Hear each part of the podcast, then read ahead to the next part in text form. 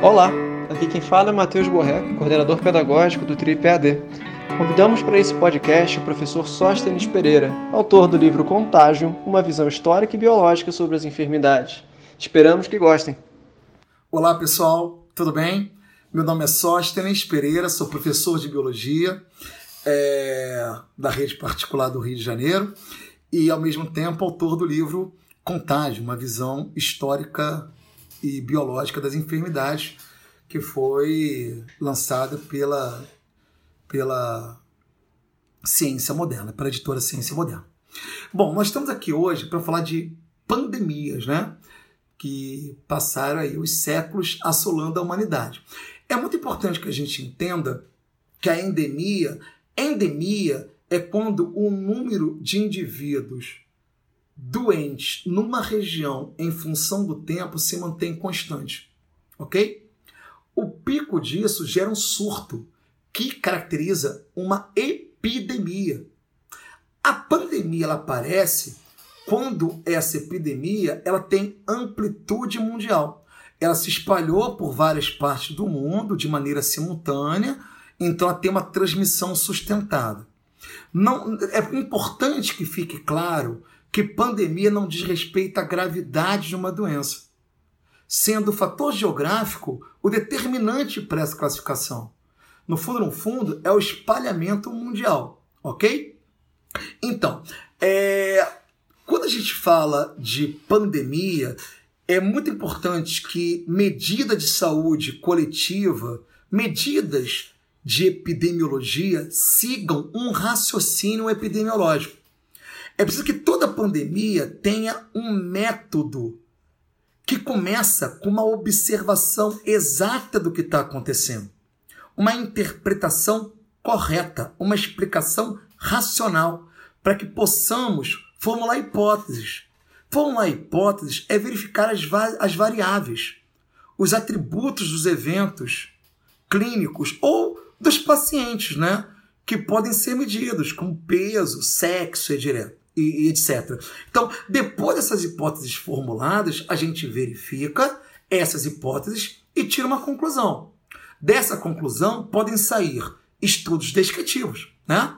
Onde você investiga a, a frequência de um agravo, né? a saúde, população, como sexo, idade, lugar, tempo, ou estudos analíticos que investigam a associação entre os fatores de risco né, desse agravo né? Como caso controle, corte, ensaio clínico, né?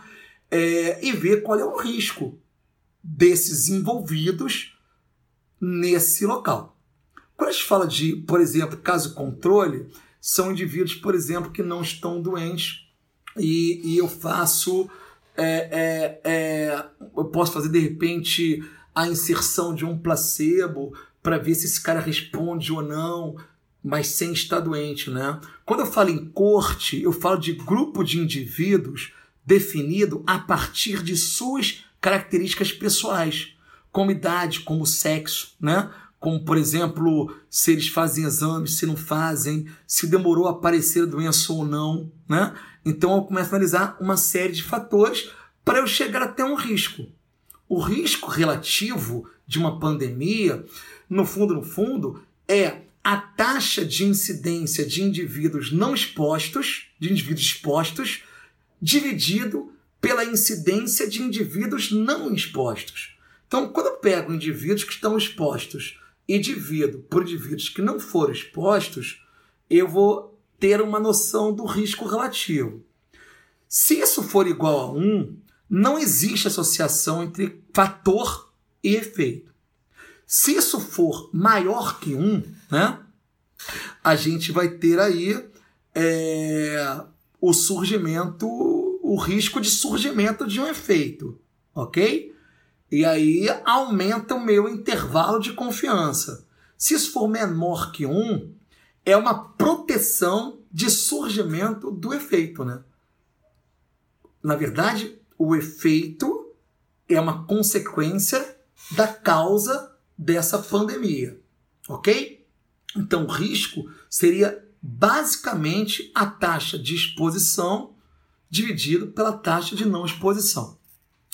Bom, então, na verdade, essas algumas medidas de saúde coletiva são algumas, alguns raciocínios epidemiológicos que podem ser colocados em práticas. Coisa que, na verdade, muitas vezes nós não fazemos. Por exemplo, a gente fala hoje muito de coronavírus, né? Que, na verdade, quando a gente fala em vírus, é um, um ser acelular, é, sem parasita intracelular obrigatório, sem metabolismo próprio, com alta taxa de mutabilidade. O coronavírus é um vírus de RNA, né? também envolvido por uma cápsula de proteínas e com um envelope adaptado à infecção celular. É, a questão do, do, do, do coronavírus é que ele, como pandemia, será que ele nasce de uma zoonose? Como é que esses vírus viraram doenças humanas, né? Viraram doenças que parasitam seres humanos. É, e se tornaram tão bem sucedidos. Isso é uma coisa antiga. A gente começa aí com o vírus Endra, que saltou de cavalos para homens na Austrália em 1990, mas teve sua origem em morcegos, né? É, e vai pela gripe, que vem de aves, fazendo estágio entre, entre outras espécies como porcos. Por exemplo, morcegos, aliás, eles parecem ser um dos principais reservatórios para vírus, né? Potencialmente terríveis aos seres humanos. O coronavírus não é uma exceção. E a solução? É exterminar os morcegos? Não, gente, pelo contrário, respeitar o seu hábito. Muitos experts afirmam que as pandemias originárias de zoonoses nada mais são do que um reflexo das intervenções do homem sobre o meio ambiente. Então, o anseio que a humanidade tem de se expandir, invadir um terreno alheio, ele não deveria brotar num cenário de reflexão. Será que não está na hora de pensar sobre isso? Há quanto tempo somos assolados por patógenos de todos os tipos e ainda não aprendemos? Vírus Endra, o vírus Marburg, a raiva, o ebola, muito provavelmente, o vírus Nipah, SARS, o HIV, entre outros, talvez menos conhecidos, como Tiomão, Melaca, né? O SARS, na verdade, que é, é sigla, o SARS, né? Sigla para Síndrome Respiratória Aguda Grave, que assolou a China no, no início do ano 2000, ela, ela foi contida. Ela foi provocada pelo coronavírus, né? SARS-CoV-1, que é um parente do tal SARS-CoV-2 que está causando o atual Covid-19. E de onde vem essa praga atual? Talvez, gente, morcegos, tá? O virologista Paulo Eduardo Brandão, expert em coronavírus, professor da USP, ele dá duas hipóteses é, que foram documentadas, né? Será o vírus ele pode, ele foi entrando em contato aos poucos com a espécie humana e criando estratégias para fazer salto. E uma segunda situação que ele coloca muito bem é que o vírus ele teria vindo pronto de um morcego e feita a transmissão interespécie de forma acelerada. É até porque a gente sabe que o contato silvestre é, de seres humanos com esses animais não é uma coisa muito atual, tá? E, e a caça desses animais, a introdução nos mercados, o contato com as fezes, é, geram teorias que, que na verdade não conspiram, né? que justificam né? a, a infecção a partir do contato, até mesmo da ingestão de sopas feito com morcego. Agora, é, sabemos também que esse vírus veio sofrendo mutações no decorrer do tempo. Então, para aqueles que curtem aí teoria da conspiração, que o vírus fabricado em laboratório pela China como desagregador social, pelo amor de Deus, gente. Pelo amor de Deus. Poxa, as pesquisas preliminares indicam que, pela análise genômica do vírus, há um padrão de mutação aleatório, aleatório, que o tornou mais infeccioso. Não é tecnologia, é seleção natural. Esse vírus ele acabou desenvolvendo é, no envoltório dele, ao longo de várias mutações, proteínas S, spike, espinhos, que funcionam como chaves em fechaduras de nossas células pulmonares, que são os receptores ACE. Como se não bastassem, eles têm proteínas ligadas ao RNA que o defendem do nosso sistema imunológico, né? Então, tudo isso, na verdade, mostra que mutações aleatórias em saltos não justifica uma conspiração, tá? Inclusive, é, no livro Spillover, né, é, americano David Quammen, ele já fala sobre isso. Ele, ele, publicou essa obra em 2012, ele já fala sobre isso há muito tempo. Ele fala na sua obra, e, e infelizmente não tem tradução para o Brasil, que ele retrata é, vírus, né, bactérias que infectam animais selvagens ou domésticos, eles conseguem pular para a espécie humana. Tá legal? Daí, spillover, né? O, o, o, o título do livro, que, que pode ser traduzido como transbordamento, né? Dentro desse contexto ecológico, cabe bem o Covid-19. A influenza, ele, ele a influenza, na verdade, é, uma, é um outro vírus, né? É um mixovírus, influenza do tipo ribovírus. O material genético também é um RNA. A transmissão é feita em contato direto com pessoas, saliva, né? tosse, espirro e por aí vai indo. Muito, esse vírus causa a famosa gripe, né? Que nós vamos falar daqui a pouco, ok? Então, nós vamos falar sobre daqui a pouco, óbvio, né? Então, o vírus ele se dissemina menor em temperaturas baixas, porque reduz muito, causa uma depressão grande no nosso sistema imunológico. No Brasil tem surtos notórios, a gente vê isso geralmente oscilando graças à temperatura, turismo, né? Feito pessoas oriundas de climas frios que buscam é, o turismo em temperaturas mais amenas. Então esse vírus ele tem um alto poder de mutabilidade, então, cria-se sempre uma nova expectativa de pandemias, né? Como autores chamam de doenças reemergentes. Sintomas são febre alta, calafrios, tosses, né? dor de garganta, coriza, né? Se complicando em crianças, né? Que pode evoluir para complicações pulmonares e também idosos, né? Que muitas vezes acabam tomando conta de crianças que são infectadas. Então, em idosos, a incidência e a morbidade ela é bem alta, apesar de a letalidade ser baixa. Então, quer dizer, o número de pessoas que ficam doentes e morrem é pequeno, tá legal? Então, é muito importante que a gente entenda isso, tá? Agora, a influenza, ela abre um legado para infecções oportunistas, como, por exemplo, a pneumonia, que é uma doença bacteriana, tá? No fundo, no fundo, é muito importante que a gente entenda que a gripe, essa ideia, a influenza que causa a gripe, essa ideia de gripe, ela fora inventada pelos alemães, também já foi uma teoria de grande conspiração, né? Mas não ganhou grande reverberação, não. Não foi duradoura, em função da própria derrota né, dos impérios é, centrais na Grande Guerra. Né? Curiosamente, a doença não teve seu nome associado à Alemanha, mas, não obstante, em diversos países, seguindo a velha tradição, ela foi considerada um mal vindo de fora. Então, nesse sentido, ela ficou conhecida como Flanders Gripe na Inglaterra, né? febre siberiana na Rússia, febre chinesa na Sibéria, catarro espanhol na França, febre russa na própria Espanha. E essa associação da doença à Espanha, ela pode ser muito bem compreendida, né?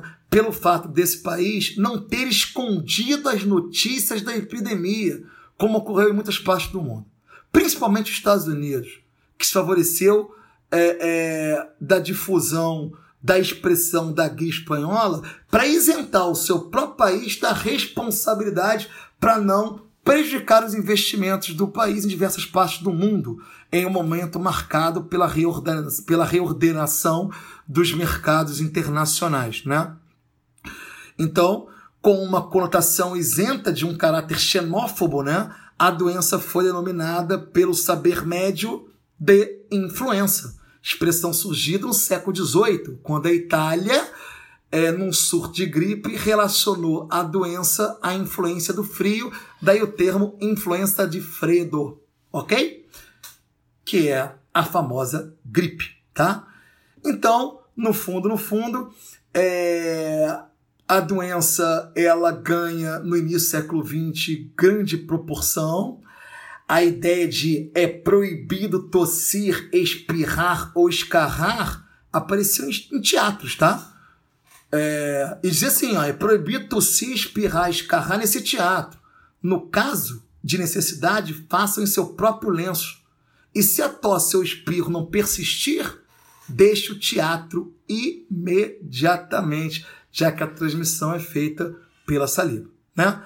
Tudo indica que no Brasil a doença desembarcou no Rio de Janeiro, transportada pelo navio inglês, o Demerara, o qual, ele, o qual atraca no Recife, em Salvador, e o caminho foi rápido, né? atingindo São Paulo em pouco tempo, em algumas semanas, até mesmo tribos inteiras na floresta amazônica foi atingido pelo mal súbito, né? tomando conta da população. Tá?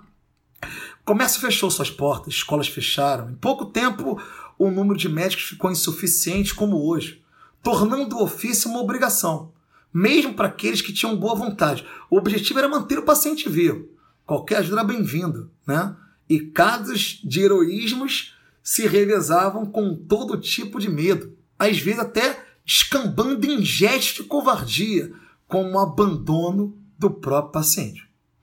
Bom, gente, é, é, é, isso mostra um pouco desse cenário atual, né? Não tá parecendo? Engraçado, nego aqui indicava até purgativo salino água destilada, sulfato de sódio, açúcar para adoçar, tomar de uma vez só e em seguida fazer uso de cápsulas com quinino, aspirina e silicato. Engraçado, né? Baita coincidência. Vamos lá. A próxima doença que a gente vai falar é sobre a varíola. Uma doença também viral, um vírus de DNA, é, conhecido como poxvírus varíola, extremamente resistência, resistente a agentes físicos externos. Como diz o provérbio alemão da Idade Moderna, do amor e da varíola, são poucos que conseguem escapar. A transmissão é pela saliva, né? A partir do décimo dia, décimo sétimo dia, mais ou menos, de incubação, vem uma toxemia forte, febre, mal-estar, náuseas, dor de cabeça, fadiga. No 22 dia a febre cai e começa a surgir erupções avermelhadas na face, no pescoço, tórax, mão, é, axilas, palato, língua, garganta, né? São lesões circunscritas proliferativas, inflamatórias. Primeiro, a lesão precoce da pele, ela dilata os capilares da derme e aí gera uma infiltração ao redor dos vasos. E chama-se mácula. Logo depois forma-se uma pápula, né? com pus. As células inchadas se rompem, fundindo-se cavidades, fundindo-se as cavidades, formando vesículas. A área fica proeminente e aí essa vesícula fica purulenta, secreção líquido. É o que nós chamamos de pústula, tá? É, a varíola, ela na verdade é uma doença que a gente já tem sugestão dela na Índia no Egito há mais de 3 mil anos, tá, galera? Há mais de 3 mil anos. É, com descrições que datam aí 1122, 1157 a.C. A cabeça mumificada do faraó Ramsés V apresentam cicatrizes típicas da doença assim como as múmias né, de, de, de plebeus enterrados despretensiosamente no deserto, que foi encontrado recentemente né, por arqueólogos em excelente estado de conservação. É, é, é possível, inclusive, que o imperador Marco Aurélio, 121-180, tenha sido a mais notória vítima né, do mal no Império Romano. E aí a gente, a gente também acaba é, entendendo por que, que nesse momento tantas pessoas morreram. Né? Nesse momento a gente fala tem peste de Antonino, né? O primeiro diagnóstico foi feito pelo médico árabe conhecido como Razes, em 875, 925. Foi o primeiro diagnóstico da doença, né? Mas que na Europa ela ganha muita força em 570 devido, é, particularmente na Itália e na Gália, né? É, devido às, às, às grandes cruzadas nesses, nesses, nesses momentos. Bom, é, é importante que a gente entenda que no Brasil a varíola ela aparece em 1562 na Bahia. Ela foi chamada de peste das bexigas, né? matou três quartos índios aldeados. Aí passou, se alastrou, né? Por várias capitanias, chegou a São Paulo. É, tudo indica que ela tenha ceifado a vida, inclusive, do célebre chefe Tibiriçá. Né? Então, em 1665, ela atinge o Rio de Janeiro. A quantidade de óbitos decorrentes da doença foi alarmante, né? É, até que, inclusive, os atuais, né, ou, desculpa, inclusive os, os, os franciscanos, eles construíram no atual Largo da Carioca o primeiro cemitério para sepultamento de índios e negros que tem notícia na colônia. Né? Inclusive, ela é uma, um dado histórico interessante. Um dado muito legal sobre varíola foi o médico Howard Jenner, né? que estudando camponesas inglesas que ordenhavam vacas com varíola, chama-se cowpox, né? É, das mulheres que contraíam a doença e não desenvolviam, por exemplo, quadros clínicos muito severos, ele começou a, a, a, a estudar, ficou radiante o Jenner, né? E foi publicando sua conclusão em um pequeno livro de 75 páginas, né? Uma investigação sobre as causas e efeitos da vacina contra a varíola, né? Isso foi lançado em 1798. Não teve muita recepção, não. Muito, não foi muito acolhedor, não. Mas foi, foi duramente questionado pela Royal Society da época. Em pouco tempo, a medida das análises acabaram ficando é, soltos né, no combate à doença. Porque Jenner, na verdade, o que ele fez? O Jenner, ele, ele, ele fez uma, uma. Ele criou um método que era o seguinte: ele passava um algodão, né? É, na pústula de, de camponesas né, inglesas que não desenvolvia doença, e ele passava essa, esse pus na boca de uma, das, de uma. Passou na boca de uma criança, né? Na verdade, ele, ele fez aí um estímulo a uma resposta à imunidade. É, é, na verdade, ele cria a ideia de uma vacina, né?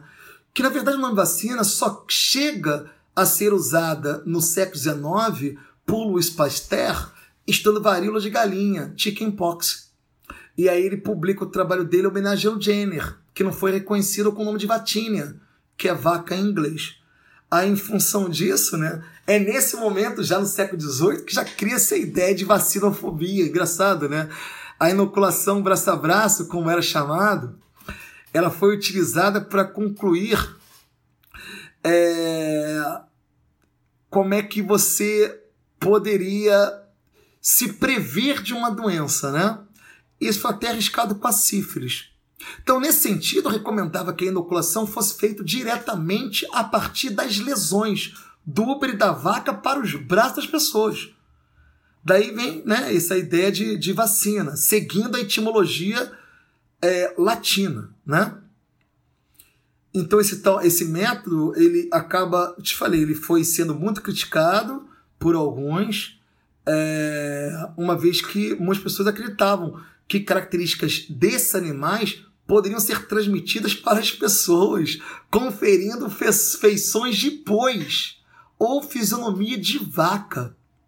Talvez não tenha sido daí que tenha vindo o termo avacalhar, né? Oswaldo Cruz aqui no Brasil, ele foi o cara que foi o precursor desse processo, né? Que protagonizou a famosa revolta da vacina aqui no, no Rio de Janeiro durante o governo Rodrigues Alves, cuja prefeitura era de Eduardo, era de é, Pereira Passos, né? Já esqueci o nome aqui do Pereira Passos, né? Que fez é, toda, vou dizer assim, né? Toda a higienização do Rio de Janeiro. Galera, é, a peste negra também é uma pandemia interessante para se falar. É muito interessante, né? Ela matou muita gente. Um, um, um antropólogo chamado Giovanni Boccaccio, ele dizia: pai abandonava filho, esposa abandonava marido, irmão abandonava irmão. Ninguém podia ser encontrado para enterrar os mortos, por dinheiro ou amizade. Os membros de uma família traziam seu morto para o fosso da melhor maneira que podiam, sem sacerdote, sem ofícios divinos. Nem o sino dos mortos tocava. Em vários locais de Siena, grandes valas, valas foram cavadas, onde eram empilhados grandes quantidades de cadáveres. Houve também muitos cadáveres que foram tão mal cobertos de terra que eram arrastados para fora e devorados pelos cães por todas as partes da cidade. Uma doença grave causada por uma bactéria gram-negativa, Yersinia pestis, né? que é transmitido da pulga ao homem ou da pulga para um roedor, do roedor para o homem, do homem para a pulga, da pulga para o homem, tá? Famosamente conhecida como peste bubônica. Na verdade, assim, gente, vamos tentar separar, tá? A peste bubônica, ela na verdade, ela causa uma afecção nos gânglios linfáticos, uma adenopatia, com febre alta, né, cefaleia, dor de cabeça, anorexia, náuseas, bulimia, confusão mental, taquicardia. E aí vem, um, vem um, um, uma inflamação do linfonodo com pus dos gânglios linfáticos, do, quer dizer, dos linfonodos, causando bulbão pestoso. Podia ser que também pessoas tivessem peste pulmonar, que inicia com um quadro infeccioso parecido com a pneumonia. A associação da peste pulmonar com a bubônica é o que você conhece como peste negra, tá? A peste septicêmica era rara, tá? Ela, na verdade, era uma peste bubônica maltratada, ok? Então, nós tínhamos aí três variações de peste, né? E aí vem a peste. Aí vem a peste, né? Já no século XIV, no século XV, eliminando aí quase um terço do continente europeu. O ritmo desse mal foi, foi alarmante, alarmante, tá? ele arrebenta a Europa de forma assustadora, é, retornando de 10 em 10 anos, durante quase quatro séculos. É, para os especialistas modernos, essa ainda é uma questão discutível. Então, tem opiniões diversas, tá? Que contrastantes para explicar esse fenômeno singular. Será que é o ciclo biológico dos roedores, ratos, dinamismo demográfico dos homens, periodicidade das manchas solares? variação de campo magnético, tinha tudo, né? Tinha tudo, tá? Então, não é de hoje não, não é de hoje não. Então, era uma doença de altíssima letalidade, que era encarado, na verdade, como ele tinha um ideal, ele tinha um apelo litúrgico, né? ele tinha um apelo meio cristão. Era muito comum as pessoas encararem, por exemplo, é, a peste como se fossem as flechas do Senhor disparadas sobre os homens, as proteções possíveis. Manta Virgem de São Sebastião passar a ser um tema iconográfico muito comum, né? Mas também uma ideia penetrante no imaginário da época, né? São Roque, entretanto, ele era, entre os vários santos, aquele mais identificado com a peste, uma vez que sua história foi marcado pela assistência aos enfermos. Então, as flechas do Senhor para sobre os homens, né? na verdade, é, remete muito a essa ideia que nós temos aí em relação a São Sebastião. Era a ira de Deus sobre os homens. Ok? A ranceníase ela é uma doença que configura num cenário junto com a peste. Ela explode mais no século XI, e a peste no século XIV, matando muita gente no século XV. Mas por que, que eu falo isso? São doenças que surgiram durante o período absolutista. Então a ideia litúrgica está muito próxima. Se você for, é, pegando a ranceníase como contraponto à peste, se você for no Levítico, é, no, no, no, no, Levítico, no Antigo Testamento, né, no versículo 13, tem uma citação interessante. Disse o Senhor a Moisés: Disse o Senhor a Moisés e a Arão: Quem tiver na pele alguma inchação, ou bolha, ou mancha brilhante, deverá desconfiar de que pode ser lepra. A pessoa será levada ao sacerdote Arão, ou a um de seus filhos, para ser examinada. Se os pelos do lugar da inchação ficarem brancos, isso é o 14, e se a mancha parecer mais funda que a pele normal, é lepra. O sacerdote examinará e irá comprovar a doença. Depois do declarar que a pessoa está leprosa e cerimonialmente impura. Olha, gente, a ideia de impureza afastada de Cristo, a lepra, é simplesmente uma palavra. Ela não é uma, ela não é uma doença. Tanto é que ela foi proibida em 1979 e entrou na Constituição em 1988. E a doença, graças a Hansen, é chamada de Hanseníase, né? Bacilo de Hansen.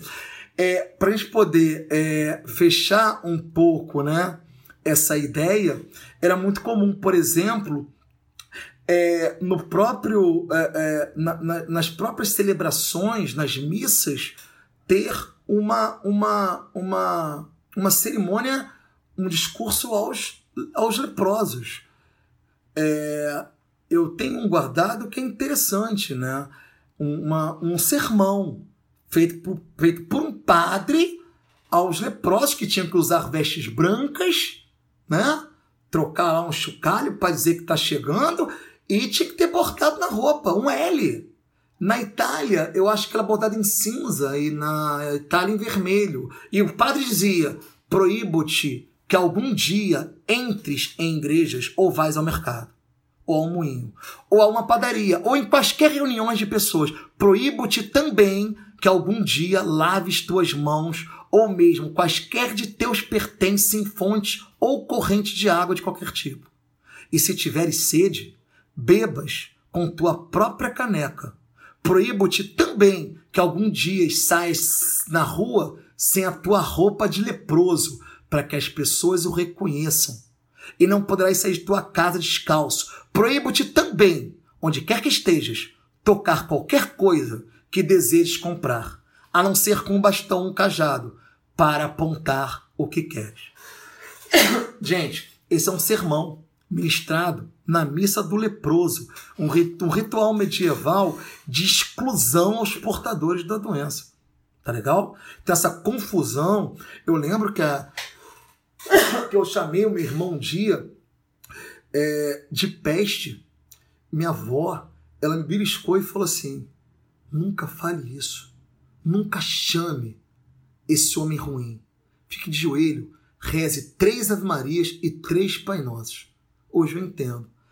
A ideia da peste era a ideia de uma de uma punição divina. Era uma ideia de alguém que estava afastado de Cristo. E vou te falar mais. É, é, o imaginário popular ele chega a um ponto de pessoas, ao serem enterradas, muitas vezes sem exame clínico, serem enterradas vivas, elas eram encontradas, às vezes feridas, ensanguentadas, sem língua. Os caras mal sabiam que as pessoas tinham sido enterradas vivas. E aquelas pessoas desesperadas se autodevoravam.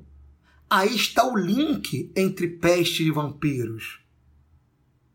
Mas no fundo, no fundo, tem uma história interessante de justiça e esperança. Foi no final do século XIV, né, que se fundiu de forma literária um dos personagens mais conhecidos do mundo medieval, que representava as desigualdades sociais, as injustiças tão comuns no período, né? Parecido com hoje. o famoso Robin Hood, lembra? Esse cara configurava um quadro de associações, de acréscimos, de empréstimos muito comuns nos relatos medievais que na verdade reunia as aspirações ligadas ao direito de caça. Munido de arco e flecha, né? uma arma popular, o Mitre representava a possibilidade de alimentar hostilidades em relação a opressores mais visíveis, o xerife de Nottingham. Vê, ele não vai de encontro ao rei que era escolhido por Deus. Robin Hood, ele não rompe com o rei, né? Ele não questionava a religião. Ele era devoto da Virgem, aspecto comum explorado quando o mito já havia consolidado. Ele era um herói popular. Ele representava não mais uma lenda, mas sim as múltiplas relações entre a utopia e a realidade, como confirmou o historiador Eric Rubensbaum. Os homens não podem viver sem eles podem viver sem justiça e muitas vezes serem obrigados a aceitar muitas situações. Eles só não podem viver sem esperança. Nesse período, a gente precisa reconstruir o nosso consumo, nesse período de coronavírus, de isolamento social, reconstruir nosso consumo, reavaliar nosso consumo, repensar nossas atitudes de humanidade, solidariedade, de empatia e tentar sair desse momento de uma forma diferente de como nós entramos. Eu ouvi uma coisa de um amigo um dia que eu nunca mais esqueci. Quando nós nascemos, é, enquanto nós chorávamos, muito ri, muitos riam. Né? Se durante nossa vida nós construímos uma, uma, uma história de felicidade, de impacto sobre a vida alheia, talvez quando nós morrermos, muita gente vai chorar a nossa falta, enquanto a gente vai rir de felicidade pela história que a gente construiu. É o desejo que eu tenho a todos, tá? Beijos a todos, espero que vocês tenham gostado desse podcast e tudo de bom.